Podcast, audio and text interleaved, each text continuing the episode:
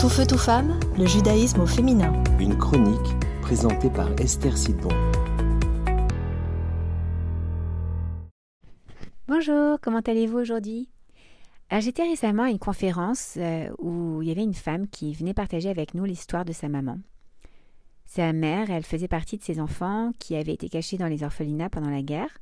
Et elle racontait, elle racontait pardon, qu'après la guerre, un rabbin était venu dans l'orphelinat de, filles dans lequel sa mère avait été placée à, un très jeune âge.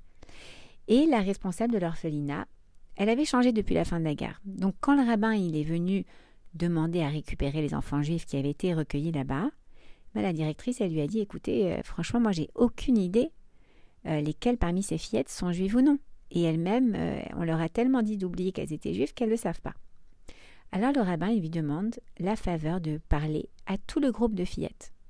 Et une fois qu'elles sont réunies devant lui, il lève sa main droite comme ça, il la pose sur ses yeux, et du fond de son cœur, il se met à réciter. Shema Israël, Hashem Elokeinu, Hashem Echad. Et là, plusieurs fillettes se mettent à pleurer en criant Ima, Ima, Maman, maman Elles se souvenaient plus qu'elles étaient juives, mais en revanche, elles avaient encore le souvenir ancré en elles de la main bienveillante de leur maman qui les mettait au lit le soir en récitant le schéma Israël. Schéma Israël, cette prière tellement importante qui signifie Écoute Israël.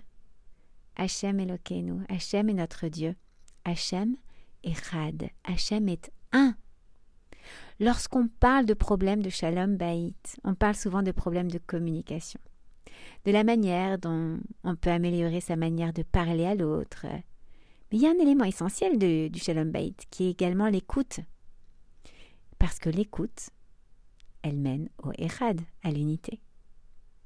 Lorsque j'écoute réellement mon mari ou ma femme, que je m'intéresse avec curiosité à ce qu'il me dit, ou à ce qu'elle me dit, que je lui offre mon attention, sans ramener les choses à moi, même si j'ai des expériences similaires.